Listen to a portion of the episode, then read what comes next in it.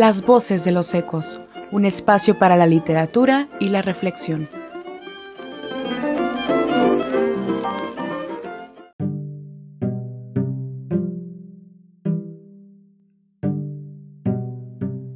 Las voces de los ecos, un espacio para la literatura y la reflexión.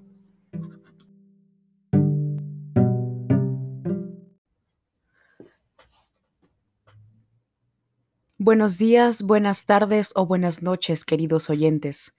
En esta ocasión tomaremos el libro que se llama Piense y hágase rico, que fue escrito por Napoleon Hill y publicado cuando corría el año de 1937, es decir, en el siglo pasado, cuando todavía no existía la tecnología de la forma en que la conocemos y de hecho ni siquiera una tecnología medianamente avanzada como la de la década de los 80s o 90s lo cual nos lleva a pensar que para que un libro tenga tanta fama como aún lo tiene y sea una especie de manual que se sigue casi al pie de la letra por personas que han logrado el éxito tanto financiero como en su carrera profesional, nos lleva a pensar que debería tener algunos secretos que todos podríamos utilizar en nuestra vida diaria. Napoleon Hill fue una persona que durante toda su vida trabajó con personas muy cercanas e incluso directamente como consejero de Carnegie, Ford y Rockefeller. Y cuando hablo de trabajar con ellos, no me refiero a que él era el que encontraba la manera secreta de volverlos a ellos personas ricas y exitosas, sino que cuando Carnegie o Rockefeller ya eran los magnates y titanes de las industrias que forjaron, él se dedicaba a tenerlos cerca porque quería encontrar aquellos secretos o mejor dicho, aquellas técnicas y estas estrategias que ellos utilizaban y observarlos para ver qué tenían en común personas tan exitosas que aparentemente habían llegado a un éxito de, de, la noche a la mañana, o mejor dicho, de ser nada o de tener nada o muy poco, como es el caso de Rockefeller, y llegar a convertirse en titanes y en familias, incluso en dinastías poderosas eh, de, manera financiera, que aún hoy son referentes en la industria y en los negocios. Entonces, él crea un libro donde reúne todas estas eh, estos secretos que encuentra porque después de todo este tiempo de estudio de estas personas, a estos hombres, él ve cómo todos tienen cosas en común y cómo sus formas de crear las cosas, de ver el mundo, de expandirse su mente y su forma de aprender, su forma de proceder, de llevar un negocio o incluso de llevar una vida, pero sobre todo la mentalidad. La mentalidad de estas personas era prácticamente la misma eh, referente a lo que era el lograr superarse en la vida. Entonces, Napoleon Hill hace un trabajo exhaustivo durante muchos años y en 1937 publica su libro. La frase con la que empieza este episodio es una de las frases más representativas del libro, ya que defiende a capa y espada el hecho de que la crítica no siempre es precisamente lo mejor, porque si es una persona que no ha construido nada o una persona que tú no admiras o alguien en quien no te quieres convertir de algún modo u otro, no deberías escuchar a esta persona, porque al 90% de las personas nos frena el qué dirán los demás o el mi padre me dijo, mi mamá dijo, mis hermanos, mis amigos, eh, mis colegas, mi familia, alguien mencionó que no lo voy a lograr, alguien mencionó que es una idea absurda, esa, esa, idea que tuve de negocio, o que aquello que uno quiere lograr sea lo que sea, y especialmente en el ámbito de la carrera profesional, seguir los sueños o lograr fortunas económicas, se vuelve algo muy lejano, especialmente para personas que no nacen, no nacemos en la opulencia, personas que estamos completamente lejos de ser herederas o parte de una dinastía en su principio, como lo puede ser eh, Ford, por ejemplo, ¿no? Pero en su momento todos ellos empezaron desde cero. Entonces, ¿qué llevó a estos hombres que también en algún momento estaban donde nosotros, estaban donde puede estar cualquiera de los que me esté escuchando, que están en ceros, que están en un trabajo normal, que incluso tal vez pueden tener problemas económicos o que creen que sus pasiones y sus sueños son demasiado locos o extraordinarios para alcanzarlos porque alguien más le ha dicho que es imposible o que está soñando. Entonces, la primera regla que reúne en este libro habla sobre 14 puntos, pero lo más importante es el deseo. Esto suena muy sencillo, como de, bueno, pues el deseo todos lo tenemos, eh, yo quiero ser rico, ¿no? Porque el libro habla obviamente sobre eh, cuestiones financieras, lo que es fortuna económica. Aquí está enfocado en dinero. Todo lo demás que sea salud, amor y todo eso no tiene nada que ver con ese tipo de riqueza. Estamos hablando exclusivamente de dinero y el deseo de conseguir una fortuna es lo más importante. Eh, bueno, no lo más importante como tal, sino es lo primero que tenemos que tener, que debemos tener en mente.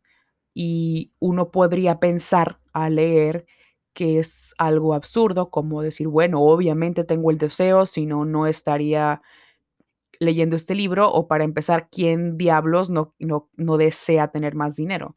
Aquí la cuestión es que una cosa es decir, uy, si quisiera ser rico, si quisiera ser millonario, y otra es realmente tener un deseo ferviente donde hagas todas las excusas y todos los demás obstáculos de lado para llegar a ese fin.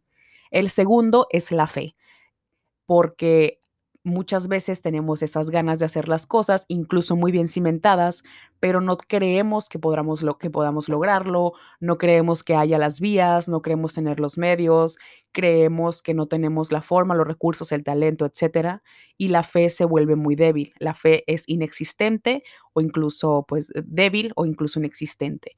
Entonces, la fe es algo que debemos tener muy claro y realmente les sugiero que lean todo este libro para que se adentren en cada capítulo. Cada uno de estos puntos que estoy nombrando es un capítulo y es muy interesante porque así como está enfocado en el dinero, funciona de maneras muy impresionantes una vez que te adaptas a esas ideas y las vas trabajando día con día.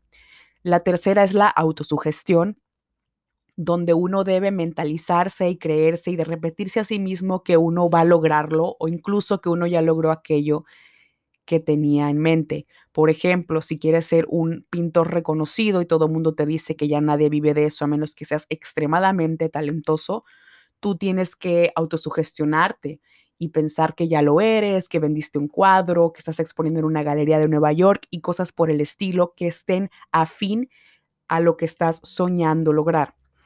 El cuarto es el conocimiento especializado, que es uno de mis puntos favoritos porque ya se adentra un poco más en lo que es algo más eh, práctico. El conocimiento especializado se refiere a que, por ejemplo, Ford, cuando quería construir su línea de carros, se enfocaba en estudiar todo el tema relacionado a ello. No empezaba a leer sobre física cuántica o estaba tratando de aprender pintura o cocina. ¿Por qué? Porque muchas veces tenemos estas inquietudes muy dispersas. Es algo muy bonito, pero es algo que nos desenfoca de nuestra principal meta en la vida, donde si lo queremos es convertirnos en el mejor chef del mundo, debemos especializarnos en ese conocimiento, de momento haciendo todo lo demás a un lado, así nos guste también la música, pintar y el baile, porque primero debemos concretar una meta y un fin para poder adquirir conocimientos que tengan que ver con esa área y lograr nuestros, nuestros cometidos. La siguiente es la imaginación. La imaginación es una parte importante porque sin la imaginación no podríamos lograr nada. Sin la imaginación no existirían aviones, automóviles, eh, viajes transatlánticos ni nada por el estilo. El realmente creerte y si tienes una idea muy loca o muy aventurada, lo importante también es que imagines cómo llegarías a aquello. Por más descabellado que parezca en el momento, debes usar la imaginación para aterrizar esos planes. Y de aquí viene el punto número 6, que son los planes organizados. Una vez tengas el deseo, la fe, te autosugestiones, tengas el conocimiento especializado reunido, y ya hayas imaginado cómo vas a hacer las cosas, debes aterrizarlo en planes organizados, es decir, llevar un planteamiento del problema y desglosarlo parte por parte, que en el capítulo se explica detenidamente, eh, muy bien, con detalle. Y después tenemos la decisión. Una vez planteado todo esto, la decisión debe ser firme, nos enfocamos completamente, todo lo demás no existe y seguimos hacia adelante pese a los obstáculos. Número 8, la persistencia, que como podrás darte cuenta en todos los aspectos de la vida, es muy importante. Cuando uno quiere lograr algo, debe insistir e insistir, pase lo que pase. Y el punto número nueve es algo muy importante, ya que aquí cuando tienes todo muchísimo más estructurado, él lo llama la mente maestra o mastermind en inglés, donde empieza a rodearse de personas que tengan conocimientos afines o conocimientos que necesites. Probablemente eres una persona que cocina muy bien, volviendo al, tema de, de los chefs, pero realmente no tienes demasiada capacidad en la distribución de tu producto, por ejemplo, o no tienes idea de cómo montar un restaurante. Entonces lo que procede es rodearte de personas que sepan administración, que sepan cuestiones de organización, que sepan llevar un negocio y tú te enfocas en lo que vas a elaborar mientras que supervisas lo demás, pero tienes gente con un conocimiento especializado en otras áreas que deben ser apoyo para lo que tú estás haciendo, más no es el principal motivo. Tu principal motivo es tener tu restaurante y dar a conocer tu talento culinario y volverte el mejor del país. Muy bien, pero para eso necesitas otro tipo de cuestiones donde tú no eres contador, no eres una persona que administra negocios, pero ahí es donde tú te asesoras y contratas o te acercas a otra gente para aprender de ellos y para tenerlos cerca. Una vez montado el proyecto o la empresa, es importante que incluso si no vas a contratar personas, los tengas muy cerca y sean colegas, amigos o personas que son socias y aliadas en tus sueños. Esto es muy importante porque no siempre, generalmente, de hecho, ni va a ser la familia ni van a ser los amigos. Uno debe empezar a moverse en entornos en los cuales quiere estar.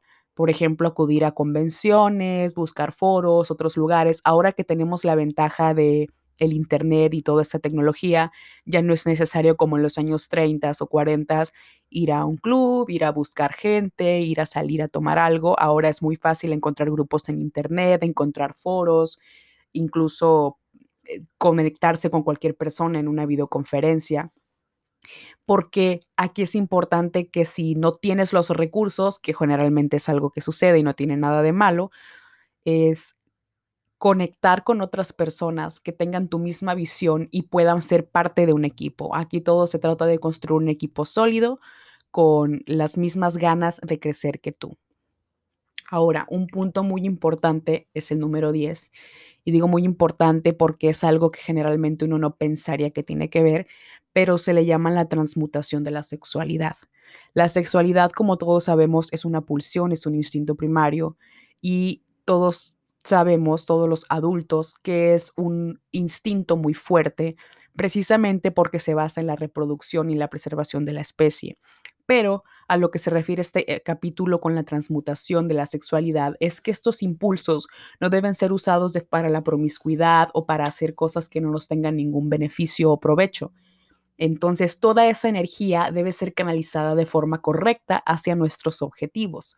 La energía que uno utiliza para tener sexo es bastante y podría canalizarse de otras maneras. La pregunta es cómo y las respuestas están en el libro, así que te invito a leerlo nuevamente, ya que es un tema muy interesante. El número 11 es la mente subconsciente, donde tienes que cambiar tus creencias de raíz, porque muchas veces podemos tener aparentemente todo bajo control, pero allá dentro de tu mente, en lo más recóndito, tienes al niño asustado, tienes al adolescente que creía que no podía lograr nada porque su maestro le dijo que nunca iba a llegar lejos, o porque de niño le dijeron que era tonto, o porque hace dos años su jefe lo despidió por incompetencia, o cualquier cosa que pueda afectar la fe que tienes en ti mismo y en tus capacidades. 12. El cerebro. El cerebro es obviamente lo que nos va a llevar a alcanzar todas nuestras metas pero también tenemos que tenerlo muy bien enfocado, porque el cerebro, así como es un órgano muy complejo, tiene muchísimas funciones y esto va un poco ligado a lo del conocimiento especializado, donde debemos mantener el enfoque siempre en nuestras metas y actuar con inteligencia.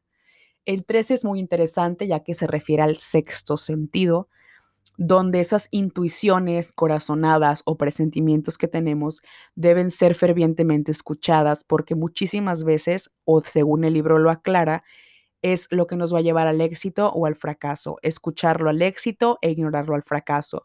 Por más esotérico o extraño que esto pueda parecer, suele, eh, está documentado en este libro que fue infalible para todas estas personas exitosas que se mencionan.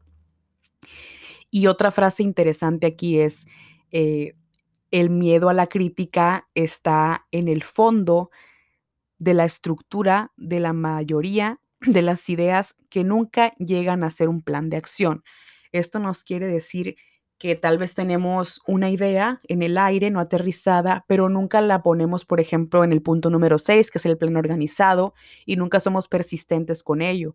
¿Por qué? Porque creemos que va a salir mal, que vamos a fracasar. Si fracasas no pasa nada, fracasar es parte del éxito, es parte del camino, pero ese miedo, a veces patológico a ello, nos impide movernos hacia adelante. Y el 14, y el para ya cerrar con broche de oro, son los seis fantasmas del miedo. El miedo, como sabemos, es lo contrario a todo lo positivo que hay en el mundo porque nos frena de absolutamente todo progreso. Y los seis fantasmas del miedo serían la pobreza, el miedo a la pobreza, el miedo a no tener dinero te lleva a no renunciar a un trabajo que no te gusta o a tomar, eh, no tomar oportunidades que de momento parecen no remunerarte porque tienes miedo a no tener dinero al día siguiente. Eh, los, el fantasma eh, del miedo de la crítica, que este pues ya lo hemos tratado bastante en este episodio, donde por el miedo al que dirán uno no hace muchas cosas, ¿no? El miedo a la pérdida de la salud, donde vivimos tal vez asustados de que nos vamos a enfermar o si no dormimos lo suficiente por estar trabajando en nuestros proyectos va a pasar algo malo y aunque es importante cuidarse en todos los aspectos y mantener la salud, el miedo a perderla no debe frenarnos, solo debemos ocuparnos de las cosas y no temer a que algo malo suceda, porque eso es autosugestionarnos a que algo malo sucederá y estamos buscando todo lo contrario, una autosugestión positiva para lograr nuestras metas. El miedo a la pérdida de alguien. Esta es una de las más delicadas porque es algo que se sale de tu control completamente y el perder a alguien no siempre significa la muerte, sino el tal vez tienes un amigo y por diferencias de ideas eh, tienes miedo, aparte no es tanto la crítica, sino el ya no me va a hablar tal persona, o aquí en estos casos lo que sucede mucho es que por estar ocupados en atender nuestros sueños, la vida social pasa a segundo plano y muchas veces queda olvidada. Y esa, ese miedo a perder la vida social o perder una amistad, perder a la familia, nos frena mucho porque creemos que es mejor, en ese momento decidimos que es mejor tener amigos, tener gente que nos quiere, en lugar de lograr nuestros sueños. Y mm, pues de forma particular creo que eso está muy errado, pero cada quien piensa como desea, pero aquí está claro que las personas que logran sus metas y han tenido éxito a lo largo de los años son personas que se desprenden del miedo a la pérdida de alguien. Si lo pierden, qué mal, pero no pasa nada, y si no lo pierden, qué bien, los acompañarán en el camino al éxito e incluso cuando lleguen a la cima. El miedo a envejecer es uno de los miedos que tienen muchísimo que ver con la cuestión de los las metas profesionales o lograr los sueños.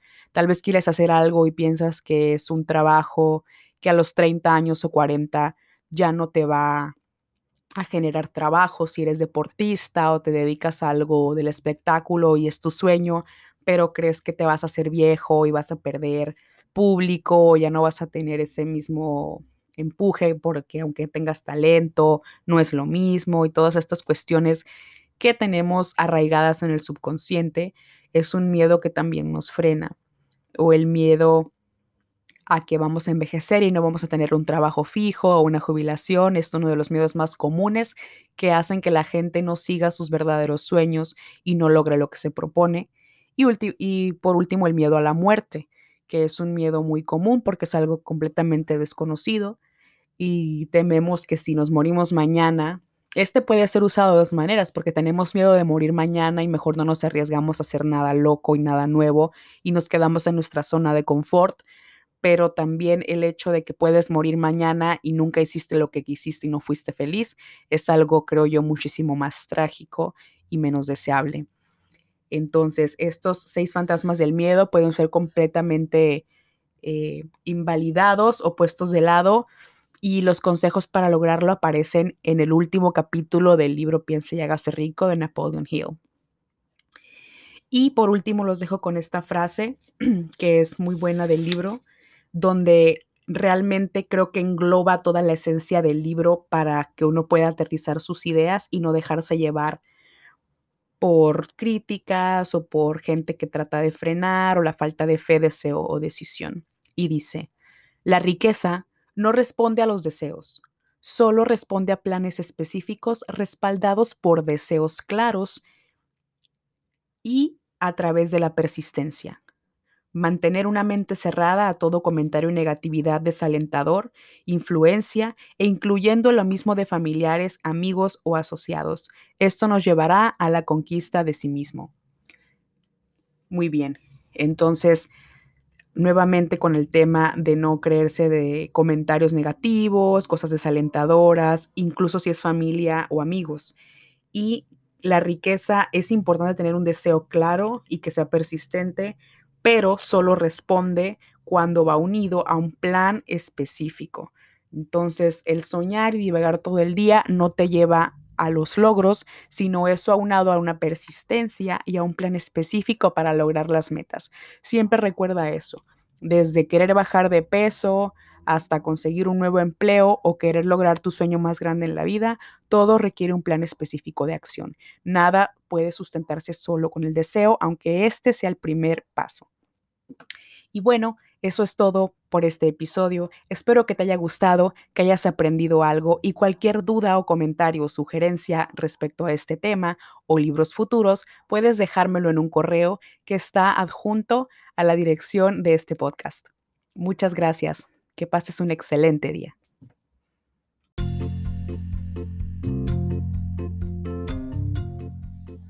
Recuerda que puedes escuchar este podcast en iTunes, Google Podcast, Spotify y otras plataformas principales.